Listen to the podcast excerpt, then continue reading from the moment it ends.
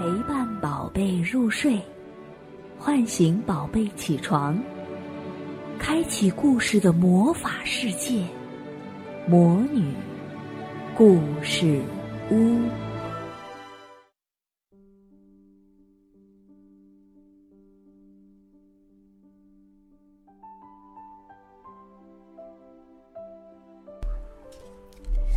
亲爱的小宝贝们，我们今天又要来继续讲《绝非普通人》系列的这个故事了。今天要跟你介绍的这个不普通的人，名字叫做气球人巴纳比。啊，这可真是倒霉的事儿都凑到了一起了。备受尊敬的摄影师巴纳比。怎么身体肿得像气球，还被关进了监狱？原来呀，四天前，巴纳比带着他的整个团队坐船来到了加勒比地区的一个岛上。他的团队虽然小，但是角色齐全，有助理，有模特儿，还有一位造型师兼发型师兼化妆师。乔治呢，是他的助理，也是他最要好的朋友。他们要为一个泳装系列拍摄一组时尚大片。这天下午啊，巴纳比无意间被一只小虫子蛰了一下，他没在意，谁知从此厄运不断。第二天。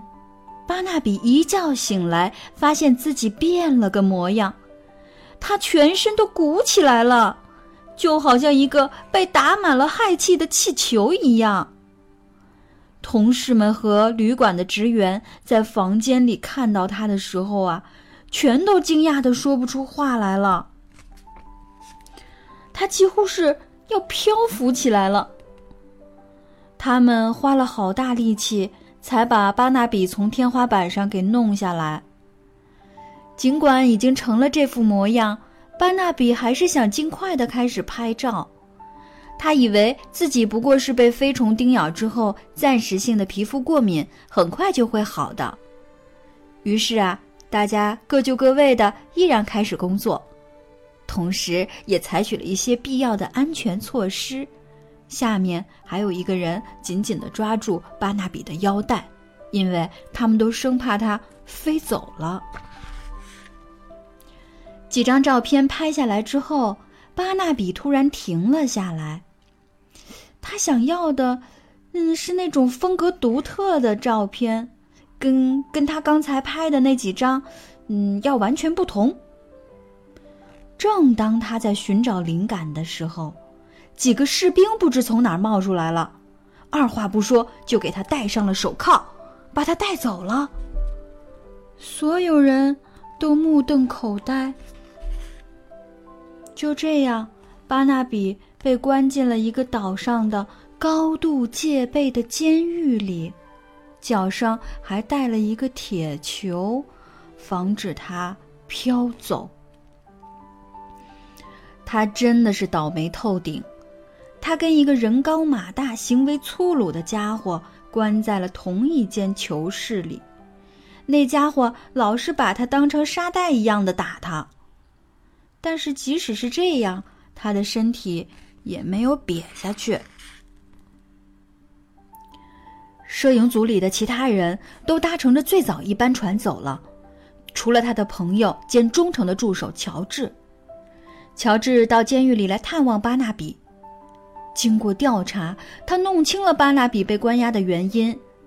原来呀，身体鼓鼓的样子，特别酷似当地警方正在搜捕的一个危险分子。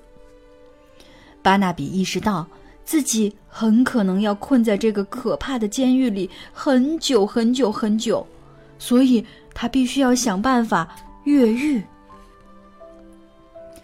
但是巴纳比首先必须要想办法弄掉。绑在腿上的那个铁球，没有了那个沉重的家伙，他或许就可以飘走，不辞而别了。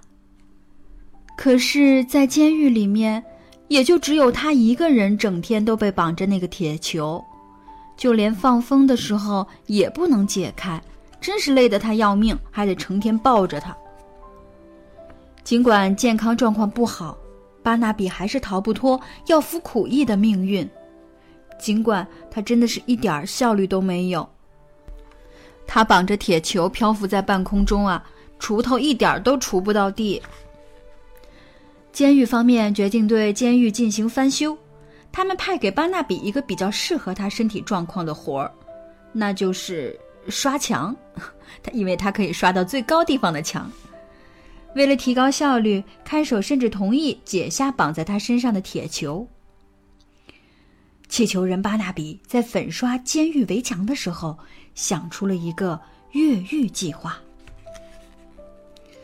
有一天，乔治来探访巴纳比，巴纳比悄悄地将自己的越狱计划告诉了他，包括每一个行动的细节。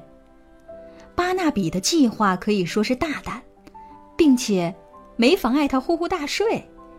如果一切顺利的同时，乔治按计划行事的话，那他重获自由就指日可待了。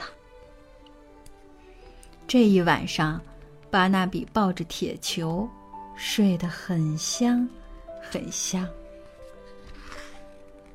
那个重要的日子终于来了，正如巴纳比算好的，当天。看守大院的是那个像鼹鼠一样高度近视的人，这将大大有利于他们的行动呢。乔治做了一个和巴纳比一模一样的气球。巴纳比一看到这个气球，就割断了绑在自己身上的绳索，穿越围墙，在墙根儿与乔治会合。但这个巴纳比气球不可能欺骗监狱看守太久，所以。他们得尽快逃跑。乔治让一只小狗拉着巴纳比，这样可以跑得快一点。不过让狗这样拉着跑可是不太舒服。巴纳比有点后悔这个主意了。哎，我们应该尽快搞一辆汽车嘛，汽车开得最快了。可是，当乔治真的开过来一辆汽车的时候，巴纳比的胖身体却怎么都挤不到汽车上面。在监狱那边，他们的计谋被识破了。岛上四处响起了刺耳的警报声。两个逃犯丢下了桃红色的凯迪拉克，因为这辆车实在是有点太招摇了。他们把自己乔装打扮了一番，想神不知鬼不觉的逃跑。所以乔治给巴纳比穿上了裙子，把她打扮成了一个遛狗的女人的样子。显然，他们的装扮很成功。街上甚至有男人对着巴纳比在吹口哨，觉得她很漂亮吧，弄得她很烦。